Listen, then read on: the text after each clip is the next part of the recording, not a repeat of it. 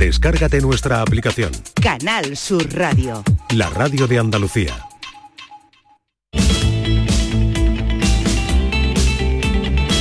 Nueva hora en la tarde de Canal Sur Radio y seguimos recordando momentos cruciales en los que las entrevistas no solo han iluminado la radio, sino que han dejado una huella en la esencia de este programa. Esas conversaciones que han ido muchas veces más allá de, de la simple transmisión de información entre entrevistador y entrevistado. La verdad es que esas entrevistas han sido parte del alma de este espacio, conectando con la audiencia, conectando con los entrevistados y viviendo experiencias únicas, como la que nos contaba, por ejemplo, Pilar Eire con Julio Iglesias. La ciencia también ha formado parte de este programa a lo largo de este año. Y yo creo que no deben perderse, si no la escucharon en su momento, la entrevista de Martín Loeches. La tarde de Canal Sur Radio con Mariló Maldonado. Escribe el psicobiólogo Martín Loeches. Llevamos miles de años creando relatos para dar sentido a un mundo que en principio no lo tiene.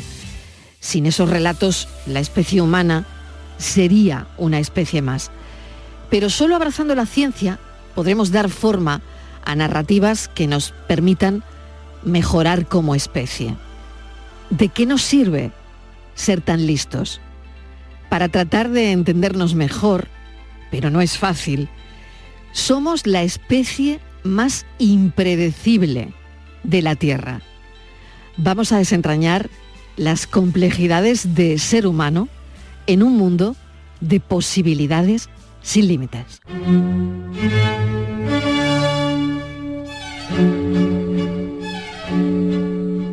Hay algunos autores que piensan que el lenguaje humano fue inicialmente gestual, que empezamos utilizando las manos para comunicarnos. Sin embargo, quizás por una necesidad de representar de manera eficiente el número cada vez mayor de palabras que utilizábamos, a la vez que liberábamos las manos para poder llevar a cabo otros menesteres mientras hablábamos, estas pasaron a un segundo plano y fueron sustituidas por los sonidos articulados que produce nuestro aparato fonador. Nuestras manos son tremendamente útiles e imprescindibles para muchas cosas. No podíamos dedicarlas a hablar si había una opción mejor, que además tiene la ventaja de poder ser utilizada sin necesidad de vernos los unos a los otros, como cuando esperamos agazapados a que venga la presa, que será nuestra cena del día.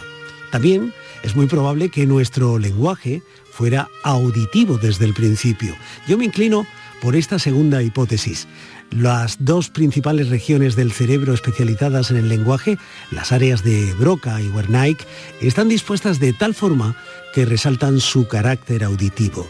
La primera está próxima a las zonas motoras del cerebro que controlan los movimientos de la boca y del aparato fonador, mientras que la segunda es parte de las áreas auditivas del cerebro.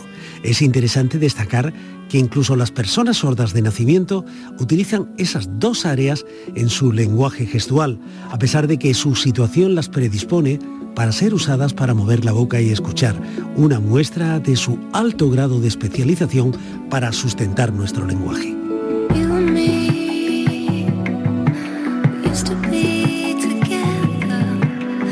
Every day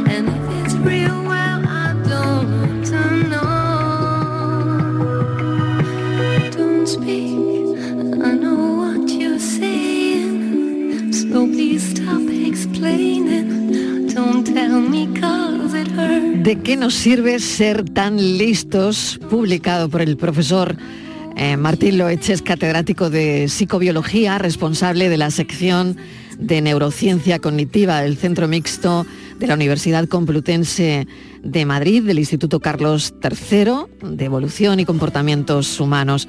Profesor Martín Loeches, bienvenido. Gracias por acompañarnos esta tarde. Hola, ¿qué tal? Muchas gracias a vosotros. Bueno, la pregunta, la primera pregunta es, mm, bueno, no puede ser otra, porque, bueno, mirando, mirando su libro y dadas las dos guerras que tenemos tan cercas ahora mismo, ¿no? Sí. Sí. ¿Por qué pese a ser tan inteligentes los humanos seguimos actuando contra nuestros propios intereses? Bueno, a ver, mm, la, respuesta a esa pregunta son, o sea, ti- tiene como dos respuestas. Por un lado, eh, vamos con la parte buena, pues sí que es verdad que mm, somos muy listos y que a lo largo del tiempo, a lo largo de los años, de los siglos, de las décadas, eh, vamos cada vez a mejor. Es decir, si, si tomamos una perspectiva muy desde arriba, ¿no? muy general, vemos que vale, que sí que ahora hay dos guerras, que es una completa desgracia, que ha habido algunas también no hace mucho, pero en comparación con tiempos eh, pasados, eh, cada vez, eh, según dicen las cifras, el número de fallecidos en proporción a la población es menor.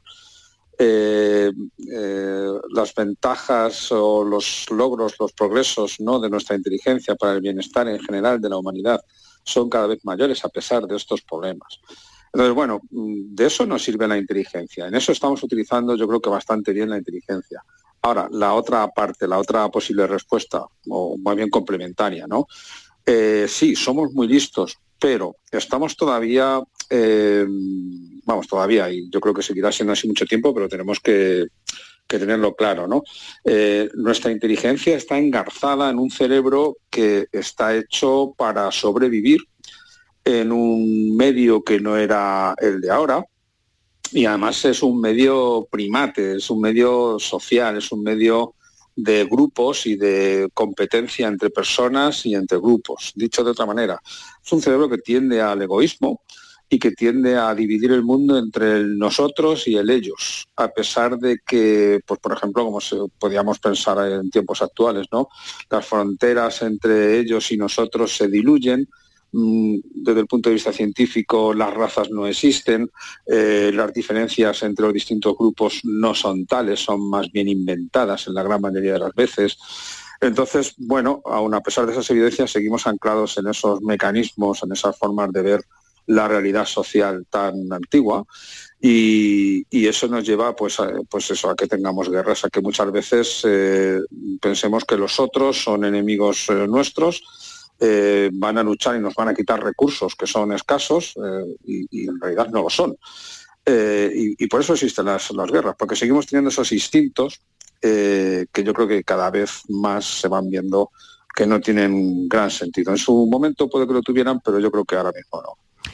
Profesor Martín Loeches, llevamos tiempo escuchando que no solo hay una inteligencia, bueno, y ahora también tenemos en nuestras vidas a la inteligencia artificial, ¿no? Que podríamos hablar Sí. de ello también, ¿no? Por lo tanto, hay, eh, nos movemos con muchas inteligencias, ¿no? Em, pero Mm, sí. quería hacerle eh, eh, la pregunta seria. ¿Usted cree que hay inteligencias múltiples, que no solo hay una inteligencia? Bueno, a ver, la- eh, para ser precisos, es verdad que hay varios modelos de, que, que proponen que hay varias inteligencias. Eh, hay uno muy conocido, el de las inteligencias múltiples, precisamente, así con ese nombre, eh, que viene a decir que hay varios tipos de inteligencia, pero, a ver, el modelo oficial, porque ese no lo es, el modelo oficial de inteligencia, el académico, el que la ciencia más eh, apoya, eh, habla de que hay una inteligencia principalmente. Y lo que hace es, además enseguida lo vemos porque cuando nos hablamos de la inteligencia que tenemos solemos dar un número, un número solo. La media es 100 y la desviación típica es 15, lo que quiere decir es que la mayoría de la gente se mueve entre eh, 85 y 115 de puntuación aproximadamente, ¿no? Entonces es una sola puntuación, es una sola inteligencia. Y oficialmente, desde el punto de vista científico, esa inteligencia verdad que se puede subdividir en lo que llaman habilidades o aptitudes, ¿no? Eh, que se llama matemática, lingüística, de memoria, de atención.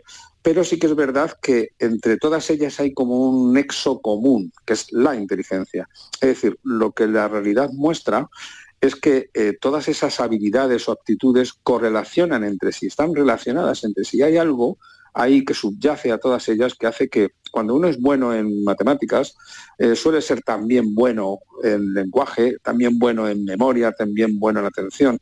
Es decir, hay, hay una correlación. Eso es la inteligencia. Y entonces se habla de que hay una inteligencia, aunque haya luego habilidades o actitudes en las que la podamos dividir y bueno, pues ahí ya dependiendo de la experiencia, la cultura, la formación, la educación y ciertas otras variables que pueden ser genéticas también, pues podemos ser diferentes las distintas habilidades, pero siempre con un nexo común. Ahora bien, el modelo de las inteligencias múltiples lo que dice es que no, hay varias inteligencias y que además son radicalmente diferentes entre sí, no se relacionan entre sí.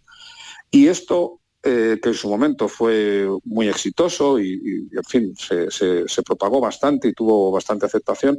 Sin embargo, luego la, evidencia científica muestra que no es así.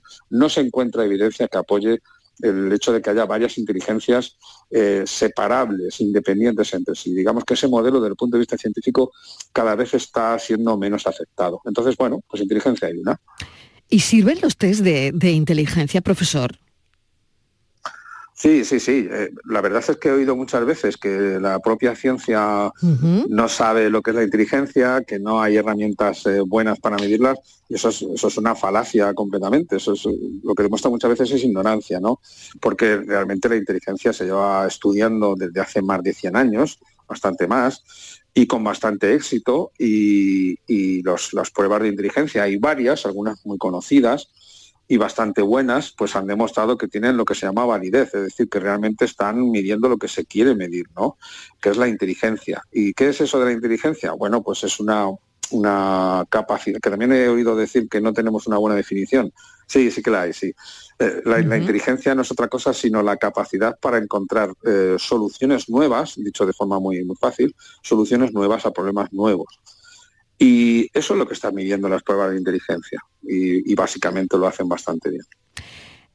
Vamos a llegar a las emociones, porque dice usted en el libro que nuestra inteligencia es poco menos que una esclava al servicio de nuestras emociones.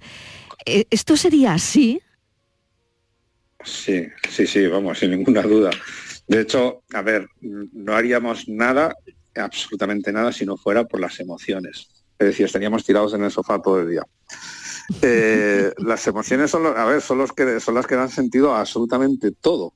Eh, nosotros como animales que somos, como mamíferos especialmente además, y primates, pero bueno, como mamíferos, lo que buscamos es emociones positivas, y, e intentamos evitar a toda costa las negativas, ¿no? Buscamos el placer, evitamos el dolor. Esto es básico y fundamental y es lo que nos mueve desde que nacemos prácticamente hasta que nos morimos y así continuamente. Esa es la búsqueda, profesor Martín Loeches, esa es la búsqueda, buscar placer y el rechazo hacia el, dolor. Pero, perdone que le repregunte, pero ¿tenemos más sensación de dolor que de placer en la vida?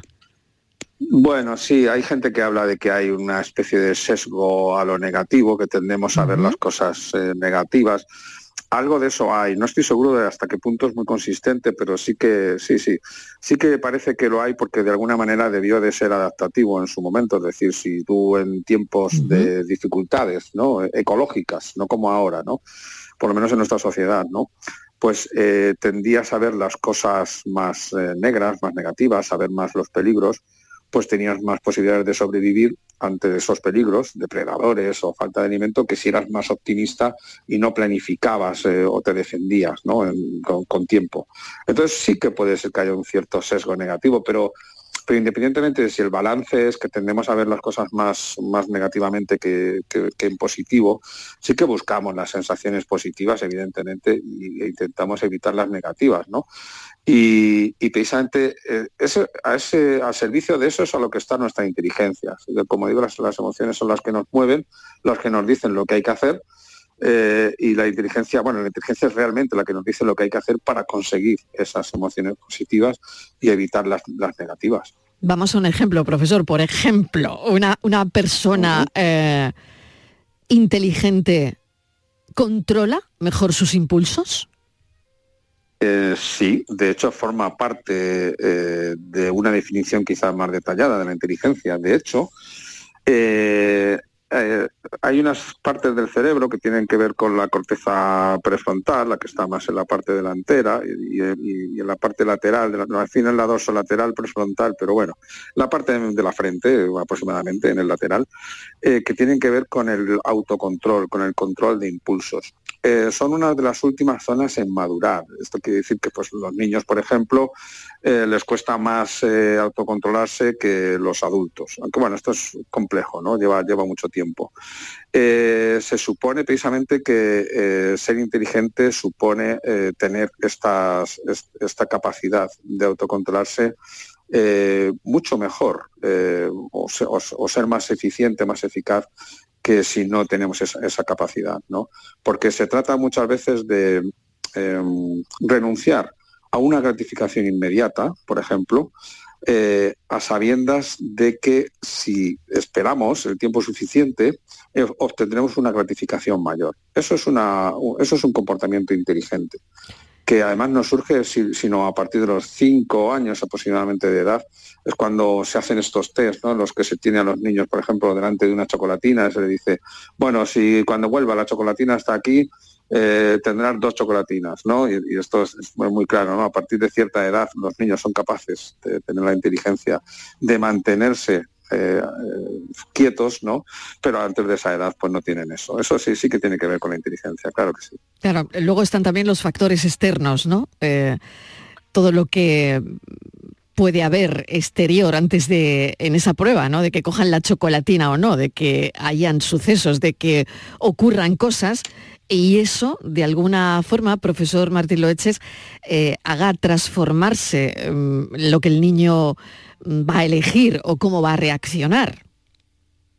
Bueno, claro, a ver, tiene mucho que ver la edad, pero, evidentemente muchos factores también, ¿no? Y, los ejemplos que hayan visto. Desde luego, a ver, cualquier comportamiento es complejo, en cualquier caso, ¿no? Y siempre tiene un componente, digámoslo así, genético, que en el caso de la maduración, pues va llevando su ritmo, va llevando sus años, y siempre y cuando haya unas experiencias mm, comunes, ¿no? Mínimas, ¿no? Generales a todos. Pero luego efectivamente está el, factor ambiental y a veces en, estas, en estos experimentos el contextual, ¿no? El contexto, lo que está ocurriendo realmente. Pero el factor ambiental en general también es grande, que puede hacer que, los niños maduren más o menos y que las personas en general también pues haga que sean más o menos inteligentes, aun con un potencial, con una posibilidad para ser inteligentes en un determinado número, pues luego dependiendo mucho de las experiencias, de las situaciones, eh, pues esas capacidades se explotan o no, no, Y de hecho, un buen ejemplo lo solemos tener en la educación. La gente que tiene formación es mucho más inteligente eh, que la que no la tiene. Eh, es así de, así de fácil. Y lo que viene a, dar respuesta a la idea de, bueno, son los genes los que nos hacen inteligentes, es, algo que heredamos. Sí, pero algo que, a lo que necesitamos alimentar necesariamente, ¿no? con conocimiento, con, estrategias, con formas de hacer las cosas. La inteligencia se, consigue al final, el autocontrol, ¿no? entre otras cosas, eh, con una mezcla de lo que viene de fábrica, digámoslo así, y lo que le metemos a la persona de experiencia y, de, cultura. Qué interesante esta charla porque, mm, bueno, mm, la percepción que tengo es que venimos muy condicionados desde que nacemos, ¿no? ¿Condicionados en qué sentido? Para ser inteligentes o no, precisamente mm, por eso, ¿no? Porque ¿qué hace más inteligente a un hombre que a otro, ¿no? Si dos personas nacen idénticas, las diferencias vienen por la educación, es ambiental, ¿no? Sí, y de hecho es muy curioso porque se van estudiando gemelos idénticos, eh, univitelinos que se llaman, ¿no? dice que su material genético es idéntico pues desde hace décadas, ¿no? Y precisamente en relación a la inteligencia. Dos gemelos nacidos idénticos, pero criados en ambientes diferentes, en familias diferentes, por, por razones de adopción y demás, al final se parecen en inteligencia y fíjate, eh, lo que demuestra la, evidencia es que precisamente sí, son muy parecidos, se van a parecer en inteligencia mucho más que dos hermanos, que no son idénticos eh, genéticamente, pero sí muy parecidos, criados en la misma casa. Pero los otros, como son totalmente idénticos desde el punto de vista genético, esos sí que se van a parecer mucho en inteligencia. Con lo cual, claro, al final lo que se ve es que la, inteligencia está pesando muchísimo esos condicionantes biológicos, esos condicionantes genéticos que, has mencionado. Sí, sí, son muy importantes. Hay muchas personas que se escandalizan con lo de la inteligencia artificial todavía. Ah. Bueno, eh, en fin, ahí está esto en un lugar de nadie de, momento, ¿no? Pero, profesor, eh, ¿va a afectar de alguna forma a nuestra inteligencia? A la que ya conocemos la nuestra, ¿no? Ya, eh, no, yo creo que no. Eso es como, mm, por ejemplo, el que se puedan utilizar calculadoras para, para responder a exámenes de matemáticas, pues siempre y cuando sepas lo que hay que hacer y, lo entiendas, porque de hecho si no lo entiendes no vas a saber qué, lo, qué es lo que tienes que hacer, pues yo creo que es, suficiente, es una ayuda, ¿no? Y lo mismo podríamos decir, o se pudo decir en su momento, pues cuando se inventó la escritura, ¿no? Que se puede decir, ah, la, memoria de las personas se va a mermar porque ya lo van a tener todo apuntado, ¿no? Y no es así, en realidad lo que hacen estas, estas eh, técnicas, estos periféricos, ¿no? Estas ayudas, es precisamente ayudar, es potenciar. Es decir, cuando se inventó la escritura, pues podíamos multiplicar el conocimiento almacenado y el que se podía transmitir a las siguientes generaciones, ¿no? Eh, con las calculadoras se, se pueden multiplicar los cálculos, se puede hacer mucho más en menos tiempo, ¿no? Y con la inteligencia artificial es que está pasando exactamente eso. Es algo que está siendo de grandísima ayuda. Es decir, en, realidad, en vez de mermar nuestras funciones, porque vamos a dejar que las haga la inteligencia artificial, lo que nos permitirá es, vamos, visto lo que ha pasado en, otras ocasiones, es que nos va a dejar tiempo para hacer otras cosas mientras la inteligencia artificial se dedica a otras. ¿no? Entonces, yo creo que, que es bastante liberador y, desde luego ahora mismo, por ejemplo, en, ciencia y en muchas otras facetas de, nuestra sociedad, está siendo muy útil la inteligencia artificial. Nos está ayudando a ver cosas que a los seres humanos les lleva o les llevaría, eh, pues qué sé yo, años de, trabajo. Y sin embargo, la inteligencia artificial en cuestión de horas asume mucho conocimiento, es una máquina que no se aburre, que no se cansa, que no tiene emociones eh, pero hace lo que le decimos y entonces pues asume mucho conocimiento y nos llega a dar unas conclusiones en muy poco tiempo. En este sentido está siendo eh, tremendamente útil la inteligencia artificial y tenemos que verla como algo que nos va a ayudar, como algo que ha llegado para quedarse, pero a lo que no tenemos que tenerle miedo, al contrario, es una, está siendo de, de muchísima ayuda. Pues creo que con lo que dice el profesor Martín Loeches la gente se puede quedar mucho más tranquila porque sabe de lo que habla y acaba de escribir el gran libro sobre la inteligencia humana que se titula ¿De qué nos sirve ser tan listos? Profesor Martín Loeches, muchísimas gracias. Muchas gracias a vosotros. un, abrazo, un placer esta charla y espero que a los oyentes le haya resultado tan interesante como a mí. Gracias. Gracias, muchas gracias.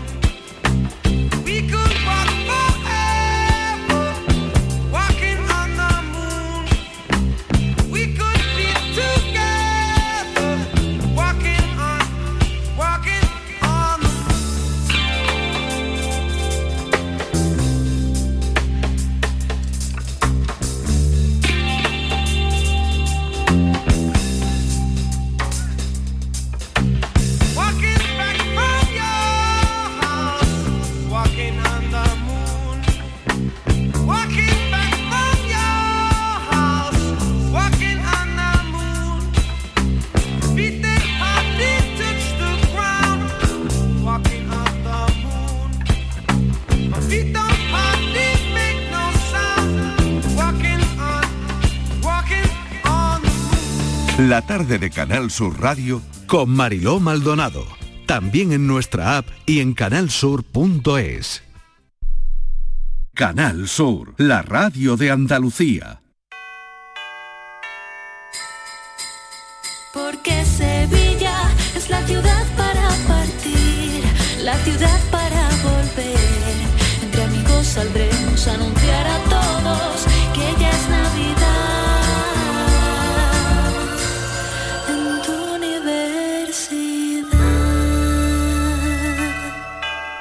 Universidad de Sevilla te desea felices fiestas.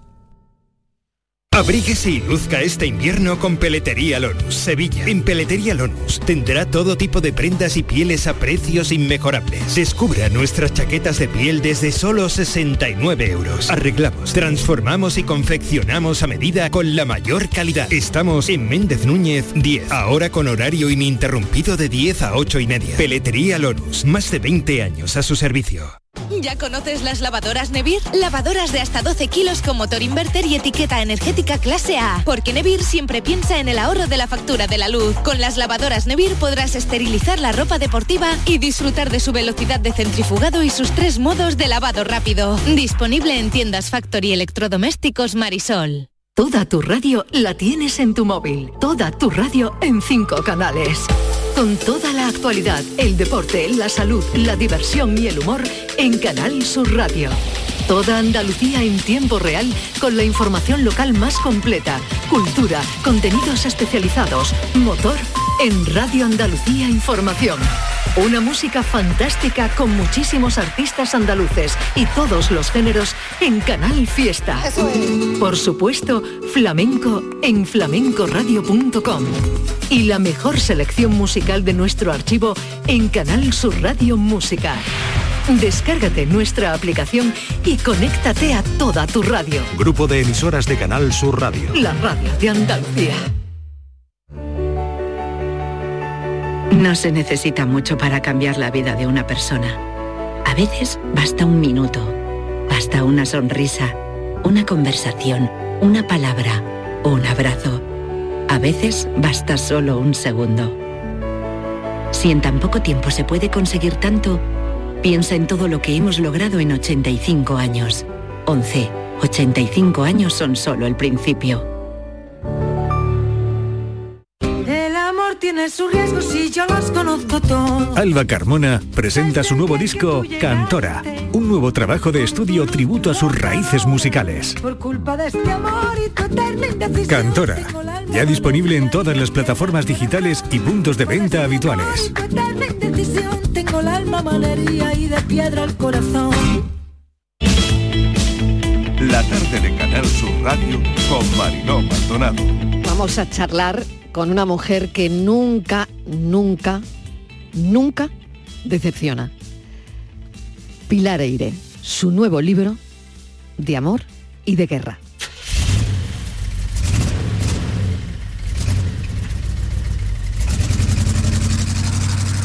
El chofer tenía razón. Cuando retomaron el camino principal, las multitudes apenas los dejaban avanzar.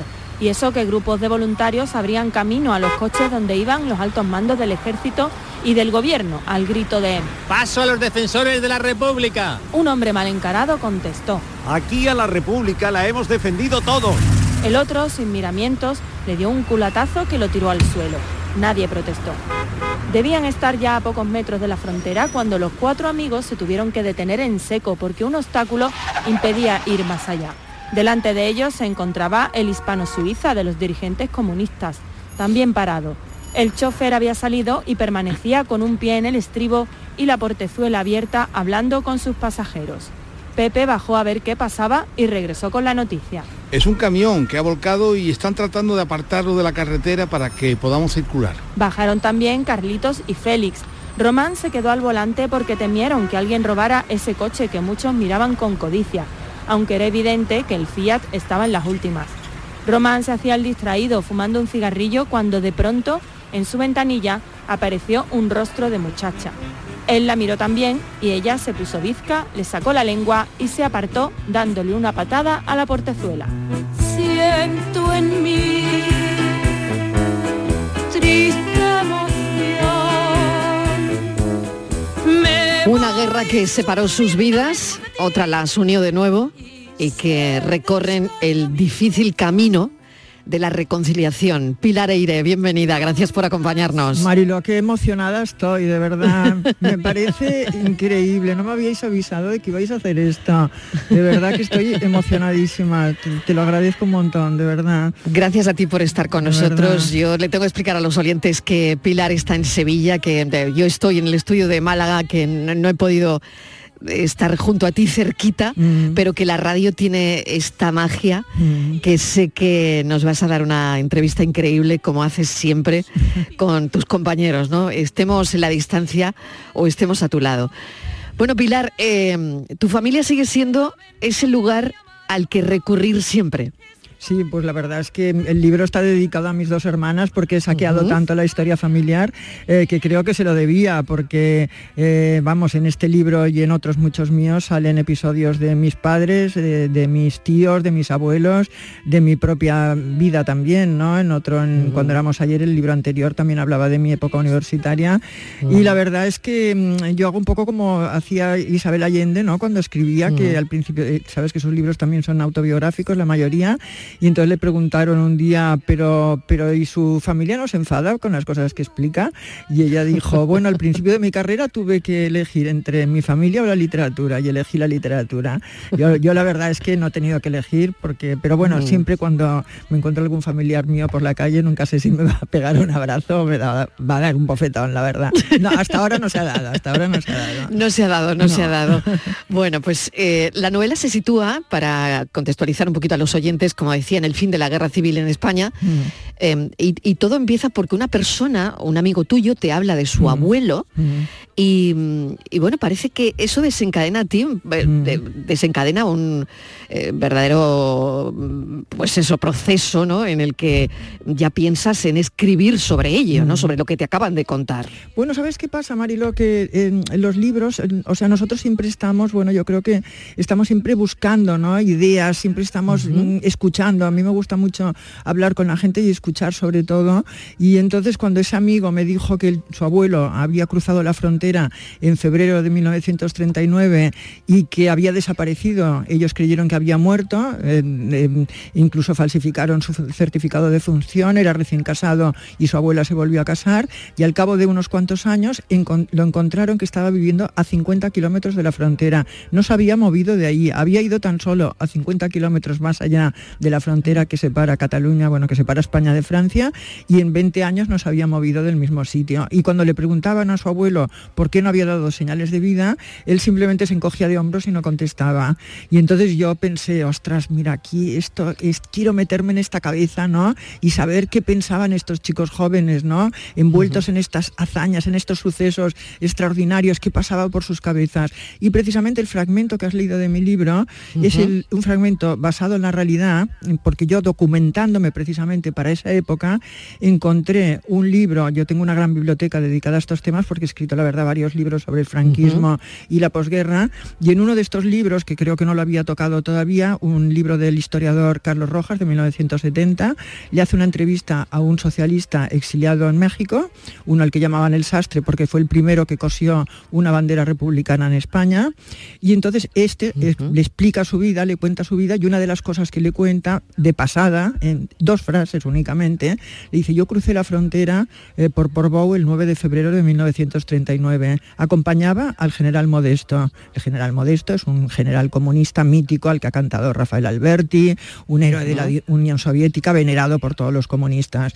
Dice, yo iba al lado del general Modesto y en la carretera, de repente, en un ataque de nerviosismo, desenfundó su pistola y le pegó un tiro a un muchacho joven que estaba intentando apartar un camión que obstaculizaba el paso. Y luego continuó hablando y continuó hablando de su exilio. Y solamente estas dos frases me impresionaron tanto porque pensé, un chico joven que murió una muerte absurda, todas las muertes son absurdas, pero esta era absurda sobre absurdo. Estaba cruzando la frontera. ¿Quién era este chico? ¿Cómo, cómo- quién- ¿Con quién iba? ¿Cómo dejó a sus padres? ¿Se quedaron en Barcelona? ¿Cu- ¿Cuáles eran sus compañeros? O sea, yo quise meter a este chico, rendirle, este chico del que nadie se acuerda porque este episodio de Modesto jamás lo he visto reflejado en ningún otro sitio, ni en ninguna biografía suya, y yo quise meter a este chico al que di el nombre de Carlitos, lo quise meter en el libro, y es uno también de los protagonistas de mi libro. No hay palabras. que el libro abarca eso también, ¿no? Porque claro, cuando tus protagonistas o tu protagonista eh, bueno, eh, ellos se van, no quiero desvelar mucho, pero Román, que es uno de los protagonistas, Mm. huyen a Francia, ¿no? Y Él está casado con, con Beatriz, se casa en determinadas circunstancias. Beatriz se queda en España, pero él huye a Francia. Ella es hija de alguien potente en Barcelona. eh, y esto es, es llamativo porque cuentas lo que pasa también cuando llegan a Francia, en el caso de Román, todo lo que ocurre, ¿no? Bueno, el- el- es un libro que, a ver, la guerra también significó eh, un cambio absoluto en, sus, en las vidas, ¿no? El destino de tantas personas. Seguramente Beatriz, eh, si no hubiera sido por la guerra, hubiera, era hija de un conde, de un abogado, de una familia patricia de Barcelona. Si no hubiera sido por la guerra, seguramente se hubiera casado con un chico de su mismo medio social, hubiera sido la señora de, ¿no? No hubiera hecho nada más en su vida que criar a sus hijos, ¿no? Y cuidar eh, y llevar, bueno, y estar al frente de su casa. Y sin embargo, el hecho de haberse casado con un rojo, tener una hij- un hijo de un rojo, lo obliga a estudiar una carrera, a poner despacho propio en Barcelona, a ser una de las primeras abogados, como decía ella, eh, de los primeros abogados de Barcelona. Y lo mismo los que se van al, al exilio. Y también es un poco eh, una novela ¿no? sobre las segundas oportunidades, porque parece que la vida se haya terminado. Son muy jóvenes los protagonistas de la novela. Empiezan que tienen 20, 21, 22 años y terminan pues que tienen 33, 34 años. Y parece que la vida para ellos ha acabado porque han vivido situaciones terribles y sin embargo se vuelven a enamorar, vuelven a crear otra familia, incluso participan en otra guerra. ¿eh? O sea que mm, también es un canto de esperanza. Yo a mí me parece que es un libro luminoso, ¿no? Porque es, te dice que es. estés en el punto que estés de tu vida, pues eh, siempre puede empezar de nuevo, ¿no? Eh, Lo es, segundas oportunidades totalmente, Mm, ¿no? mm. Y además es tan, es tan bonito, como lo cuentas, ¿no? Que llega, y llega muchísimo, ¿no? Te toca la, la guerra civil eh, mucho porque has escrito, has investigado Mm. sobre esto, has contado que tu padre estuvo preso tres años, Mm. los tres años que duró la guerra, Mm. condenado a muerte, Sí. eh, y todos los días Mm. eh, tu padre no sabía si lo iban a ejecutar o no. Exacto, mi padre todos los días eh, lo- era falangista, entonces lo tuvo dos condenas a muerte y estuvo esperando todos los días que lo fusilaran. Y por la mañana iba el funcionario ¿no? y leía la lista de los que iban a fusilar ese día. Y mi padre solo descansaba cuando llegaba la letra E, evidentemente, pero solamente tenía 24 horas más de vida. Y yo siempre pensé, como él nunca me había hablado, yo siempre pensaba, ¿cómo pudo mi padre, un chico de 20 años, cómo pudo superar eso? Y cuando murió mi padre, que murió hace poco, porque mi padre murió a los 96 años, murió muy mayor, eh, pues mm, me dejó, bueno, me dejó, tenían su secreter, bueno, tenía unos papeles, ¿no? Cartas, bueno, aquello que estás mirando, y miré y vi que había una, una- unas cuartillas, ¿no? Atadas con un, con un lazo, y resulta que eran poemas que había escrito él eh, durante la guerra civil día a día, o sea, mientras él estaba condenado a muerte, mientras estaban esperando, es- estaba esperando que lo mataran, él tenía unos sentimientos apasionadísimos por una chica, sentimientos carnales, apasionados, afectuosos, eh, fraternales, todo tipo, románticos, y todos los días era capaz de ponerse delante de un papel ¿no? y escribir un poema. Y entonces pensé, ves, es que el amor, la pasión, ¿no? Es, es lo que puede, lo que puede vencer todo esto. Ya no solamente el amor pasional, el amor de fraternidad. Mira, el otro día me llamó mi amigo Jorge Javier Vázquez, que es muy amigo mío y es un gran Sí. lector, y me puso un audio a las 7 de la mañana, que lo escuché a las 7 de la mañana, y- y me ponía, bueno, Pilar, es que añoro algo que no he tenido nunca leyendo tu libro, porque a veces es cierto que se añoran cosas que no has vivido. Dice, y añoro esa solidaridad que, que tienen estos chicos, esas- Mm. esa falta de egoísmo, esa- Mm. esas ganas de favorecer al otro, la ayuda al amigo, el que haya un ideal ¿no? por encima de los intereses egoístas diarios. Dice todo esto que nuestra generación ya no, no lo ha vivido, ¿no? O sea, por encima, dice, a mí no me parece un libro duro ni doloroso, al contrario, me parece un libro que me ha hecho mejor persona, dice, me gustaría ser así. Sí, y me emocionó, ¿no? sí, me, me Te emocionó, esta, esta normal, opinión, normal, porque sí. sí, sí, sí, sí, pero es así, ¿no? Lo, lo ha descrito, Jorge Javier lo ha descrito perfectamente. Oye, ¿de qué hablabas con tu padre, Pilar? Porque él nunca te contó, nunca te contó, y, y esto es, yo creo, habitual. Eh, o, o- o, bueno, es la primera vez que Sí, hablo sí. con alguien que me dicen, Sí, eh, pues estuvo mi padre en la cárcel o a mi tío lo fusilaron y nunca se habló más, jamás eh, en la familia, ¿no? Era como un tema tabú Sí. los silencios, ¿no? Bueno, y además es que me pasó que, Claro. que yo metí mucho la pata con mi padre, bueno, una- queriendo Sí. a- a- queriendo halagarle, ¿no? O gustarle, eh, lo hice mal, porque cuando yo ya, bueno, ya escribía, empecé a escribir libros sobre el franquismo, eh, ya, bueno, ya mi carrera ya estaba bastante avanzada, un- pues in- en uno de mis libros sobre franquismo, mi padre era pintor, le había hecho un retrato a Franco. Y entonces yo dije, mira, voy a poner un retrato de papá Franco en el libro, eh, que creo que le va a hacer mucha ilusión. Y entonces eh, se lo llevé el libro, le digo, mira, papá, este libro que he publicado y tal, ah, vale, vale, lo miró así por encima, ah, bueno, franquismo, era dos, se llamaba Dos Borbones en la corte de Franco, que era la lucha entre. Juan Carlos y Alfonso por eh, suceder a Franco, ¿no? Y entonces, bueno, libro, bueno, libro que tuvo mucho éxito Sí. y muy polémico, por otro Sí, lado. muy polémico dicho sí, sea de sí, paso. y entonces bueno y entonces la verdad es que mm, es que lo abrió digo no ábrelo y míralo yo impaciente para que viera el cuadro y vi bueno cuando vi la cara de él ya dije Pilar, Pilarita, como me llamaba él, has metido la pata, porque solamente levantó la mano así, ¿no? Como diciendo, una mano muy elocuente, ¿no? Como diciendo, no me hables de esto, no hablemos de esto. Cerró el libro y yo creo que ese libro no lo volví a abrir, abrir nunca más. Y me di cuenta de que le había, hombre, ofendido es una palabra muy fuerte, pero que no le había gustado que yo lo hubiera eh, hecho, bueno, hubiera puesto este cuadro suyo, eh, no le gusta. No le gustó. No le gusta. Por lo tanto, no. ¿qué, terminas interpretando de eso que tu padre, de ese gesto de tu padre? Bueno, que- ¿cómo lo interpretas, Pilar? No, Eh, yo creo que es eh, querer cortar, o sea, yo pienso que si no olvidas, no ¿Cortar intentas con el olvidar, pasado, sí, que si no intentas olvidar, Olvidar aquello, el pasado. ¿cómo, cómo puedes sobrevivir? O sea, que decir, es que un chico de 20 años que está tres años pensando que lo van a matar. Es que, claro, mi padre era una persona súper animada, divertidísima, todas mis amigas estaban enamoradas de él, bueno, era tremendo, pero tenía un fondo de melancolía que yo luego de mayor, claro, cuando eres niña no te das cuenta, pero yo de mayor lo he interpretado siempre como la huella eh, que le dejó aquellos tres años. Yo me he enterado de cosas de mi padre, de su vida, m- poniendo su nombre en internet, o sea, haciendo búsquedas de internet. Y, mi tío, eh, mi tío materno, el único hermano de mi madre, el Hereu, como se llama en Cataluña, eh, murió en la División Azul, era voluntario de la División Azul. Bueno, pues yo lo he investigado, porque en la familia tampoco se hablaba. Yo lo he investigado y al final conseguí que me enviaran una fotografía del cementerio de Mestelevo, donde presuntamente está enterrado. Pero yo esto lo he hecho utilizando mis herramientas de investigadora que conocía por mis libros. Pero mi familia, como ninguna familia, ¿eh? porque esto que te estoy contando, Exacto, cuando yo lo exacto. cuento, siempre me dicen, no, no, mi familia tampoco. Igual, no, no". exacto. Mi No es- familia no es tampoco la primera vez que lo Sí, oímos, sí, ¿verdad? Sí, sí. Pues lo bueno, pero hay por ahí también un amor platónico. A ver. Que ahora me contará Pilar hasta qué punto platónico o no, ¿eh?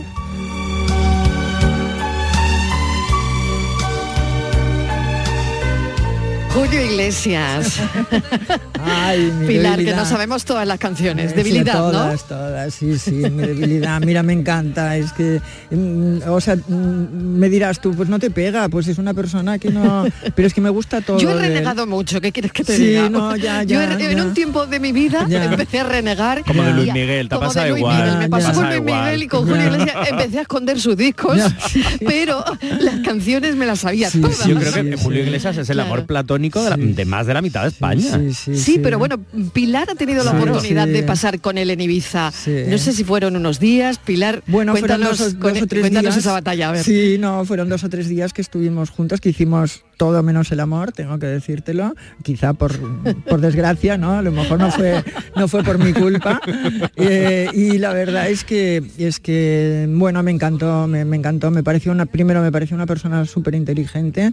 Yo me he dado cuenta que todos los que triunfan son súper inteligentes siempre. No he conocido ningún, ningún triunfador que no lo sea, en ningún ámbito, desde futbolista hasta cantante, hasta escritor, hasta todo, hasta escultor.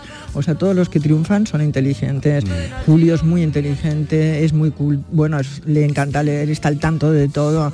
Y luego hace, al menos, supongo que es un papel, ¿eh? o sea, no, no te digo, que- pero conmigo ujú. desde luego Un le funciona, personaje, ¿no? Porque, porque te hace sentir como si fuera, tu opinión fuera muy importante para él, como si fuera un perrillo abandonado, ¿sabes? Te mira un poquito con esos ojillos de perrillo abandonado, como muy vulnerable. eh, si le dices algo que parece que no le guste, parece casi que se vaya a poner a llorar. Y luego te estimula, ¿no? Te pregunta, te escucha, bueno, esas cosas que los hombres no hacen nunca, te escucha y dime esto, por favor, pero en serio, de verdad, Eh, me lo dices en serio, pero te ha gustado, no te ha gustado, o sea, es te hace sentir como si fueras, mm, claro, no, no convivimos, pero bueno, hicimos muchas cosas, fuimos a cenar, a comer, nos tomamos copas, nos estábamos hasta la madrugada, o sea, hablamos muchísimo y en todo momento me pareció una persona pues que, de esos que dices hablaría con él interminablemente y luego como hombre eh, pues la verdad es que me pareció sexy y atractivo o sea te digo la verdad O sea, pero ¿cómo no pasó nada? Entonces, te iba porque a yo tengo, decir, ¿por- ¿cómo no pasó nada, Pilar? Tanta- tanto los Bueno, os voy a ingredientes contar- ahí. no, os si voy a- estaba todo. os voy Si a lo cont- tenías todo en bandeja. Claro. Hija No, mía, os voy a contar lo, lo más próximo que tuvimos a tener algo, que fue en la última madrugada que estábamos juntos, ya que eran, no sé, las 5 o las 6 de la mañana, era en Ibiza en un hotel que se llama Pikes, que estaba en las afueras de Ibiza, que estaba en medio del campo, y entonces hacía bastante frío, estábamos afuera en el jardín y hacía frío, y entonces él, eh, yo iba con una camiseta así de manga corta, y él se dio cuenta de que tenía frío y se quitó el jersey, se lo quitó por el cuello, así como se quitan los hombres los jerseys, que es por quitar, tirando por, a- por, a- por detrás. ¿eh? ¿Te has dado cuenta que los hombres se lo quitan diferente de las chicas? Se, se cogen el, el pico del jersey por detrás del cuello, se lo quitan por Ah, encima sí, de la cabeza. sí, sí. ¿eh? arriba, sí. Sí, sí, y entonces eh, se quitan el jersey y entonces me lo puso alrededor del cuerpo y las mangas me las anudó alrededor del cuello. Y entonces fue un momento de una intimidad increíble. Yo, como comprenderéis, este jersey después de 30 años todavía lo tengo y, y- y creo que morirá conmigo. O sea, que me entierren con el jersey.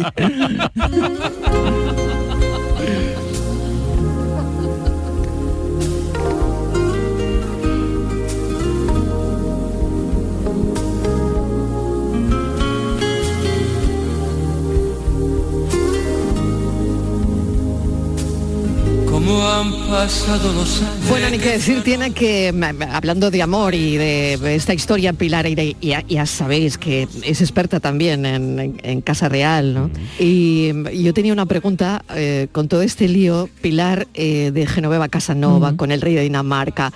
Todo el mundo está hablando de lo mismo. eh, son tendencias en redes. Eh, hay, hay mucha gente pendiente de eso también, porque claro, coincide con sí. la visita oficial de los reyes de España a Dinamarca. Bueno, ¿qué, qué piensas de todo este lío? Bueno, es una exclusiva de mi revista de lecturas, es una gran exclusiva, desde luego, porque, eh, bueno, porque claro, es una exclusiva internacional, porque es un príncipe heredero de un reinado de un país europeo, ¿no? Y yo no sé qué pasará, porque ahora están diciendo que, que, bueno, que esto es un, que ya lo había hecho otras veces, que la mujer lo ha perdonado, eh, que es como un acuerdo tácito que hay, que en Dinamarca son muy muy modernos, bueno, no sé, pero a mí ahora, bueno, lo que, lo que, vamos, me interesa muchísimo y ahora precisamente me acaba de enviar un mensaje mi director y me ha dicho, ¿cuándo vuelves? Y yo digo, pues mira, vuelvo el sábado, que mañana estoy en Alicante, ¿no? Que tienes que escribir todas las eh, tensiones que ha habido, sí que ha habido en, la, en Dinamarca y tienes que escribir sobre esto. Digo, así, sí, pues allá voy, que me divierten mucho. Bueno, totalmente, O sea, ¿no? la- la sí, sí, bueno, es que es alucinante, todo el mundo está pendiente de lo mismo claro. ahora mismo, vamos. O sea que le estamos, estaríamos hablando... La crónica sin- social, ¿no? Claro, Sí, sí, sí. pero que estaríamos hablando, Pilar, no digo eh, sin, sin ponerle etiqueta ni nombre, pero estaríamos hablando de que las parejas modernas están llegando también a las casas reales. Bueno, Ay, mira qué, sí, qué buen enfoque, Pilar. Sí, está bien, sí. hombre, de manera pública, quiero decir, Está de una muy bien manera... Sí, hombre, Está sin muy en- bien ese enfoque. Sin entrar en si, esto es cierto o no es cierta la relación, que claro, ellos lo han negado evidentemente, Evidentemente. pero bueno, hay divorcios ya. El, el hermano de Federico, por ejemplo, está mm, divorciado y, se ha vuelto a casar, o sea, que decir, hay bastante... Bueno, y nuestra reina es divorciada, o sea, Claro. ya empezando por ahí, o sea, que realmente, ah, incluso quizá vamos más que a la par, incluso vamos como más adelantados a lo que es la sociedad, porque de momento parejas abiertas tampoco es mucha costumbre que haya, bueno, no sé, pero, pero bueno, no sé, eh, realmente las monarquías tienen, yo siempre lo digo en el caso de Leonor concretamente, eh, que Leonor es una niña que es muy mona, que es muy simpática, que es muy seria, que lo hace muy bien, que desde luego cumple con su papel perfectamente, pero claro, es que no me tiene que gustar a mí, ella le tiene que gustar a los que van, eh, sobre los que va a reinar, ¿no? Ella va a reinar a los, sobre sobre los chicos que ahora tienen 17, 18 años. Y yo pienso que lo que tiene que hacer es conectar con los intereses ¿no? de, de esta gente joven y no con mis intereses, que a mí, pues eh, ya yo cuando ya reine, pues yo ya llevaré tiempo con el jersey de Julio De Iglesias, Julio Iglesias. evidentemente, bajo tierra. Pilar Aire, como siempre, un placer, un placer enorme que hayas venido hasta la tarde. Y, Ay, bueno, Marilo, que- por cierto, déjame Sí, decir que esta tarde voy a estar a las 7 en Claro. la Cámara de Comercio de Sevilla. Por supuesto. Presentada por, Por Cristóbal supuesto. Cervantes. ¿eh? Claro Me que encantaría sí. que, viniera todo el mundo que está escuchando el programa. Exacto, que además esta era la intención y voy y, te, y te iba a despedir. Estoy tan Ah, perdona. entusiasmada con la entrevista. No, no, no. Ah, si perdona, casi se me olvida, menos mal, menos mal que me lo has recordado. Bueno, porque yo sí que eh, estoy encantada con estar contigo, de verdad. Porque es verdad que, que, bueno que esta tarde se presenta el, el libro en Sevilla, Cámara de Comercio para las personas que estén por ahí en Sevilla. Pues yo creo que pueden pasar una tarde muy interesante porque, bueno, les va a contar y, le- y- y pueden preguntarle todo lo que quieran Exacto. a Pilar. Mm. Pilar, un placer enorme. Gracias Marilo, a ti lo he pasado muy bien, Un de beso verdad. enorme. Gracias, adiós, adiós. De amor y de guerra, Pilar Eire. Mira qué cosas que tiene la vida que ayer tú llorabas y yo me reía. Callabas, callabas aunque tú supieras que todos los días con otras salía. Cansada Cansada de tantas mentiras dijiste una tarde que ya lo sabías. Por eso te fuiste sin darme ni un beso y ahora comprendo por qué me decías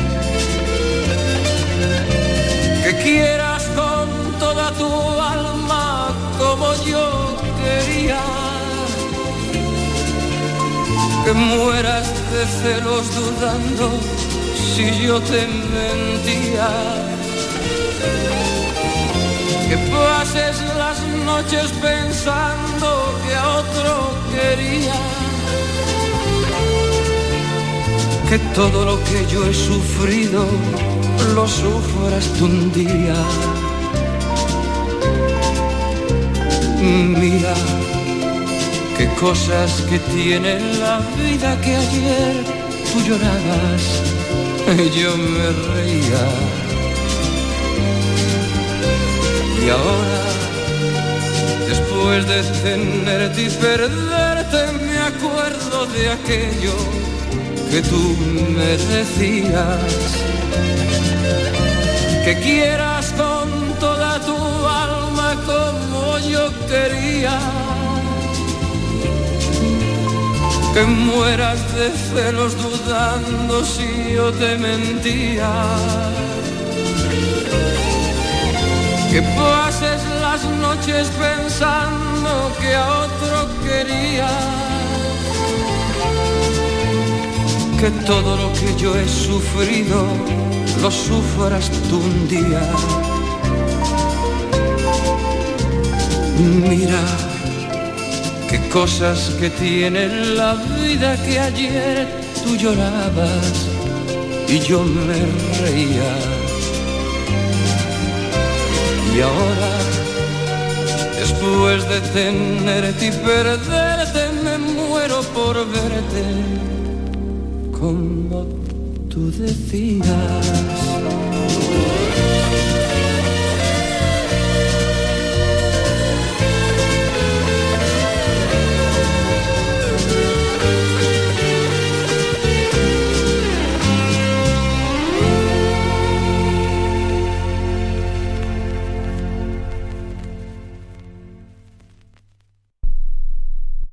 Canal Sur Radio.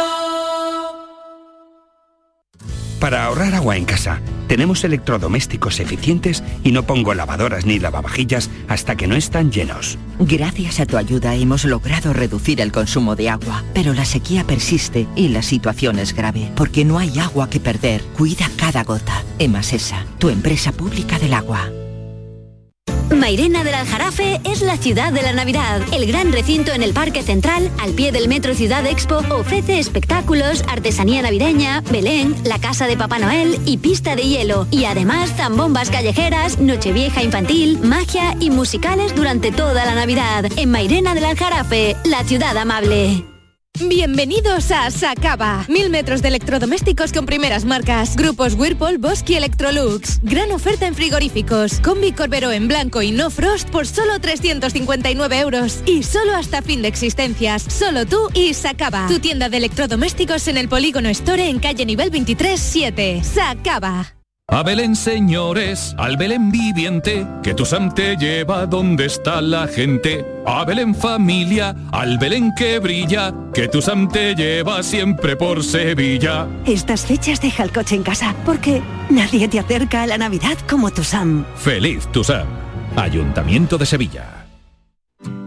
Si te gusta la música, Canal Sur Radio Música la tiene toda. Pop, rock, indie, rap, jazz. Todos estos géneros y ritmos y la mejor selección musical de los 60, 70, 80, 90 y el nuevo milenio están en Canal Sur Radio Música. Y con auténticas joyas de nuestro archivo sonoro.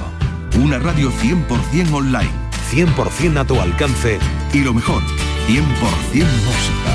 Canal Sur Radio Música, la música de tu vida.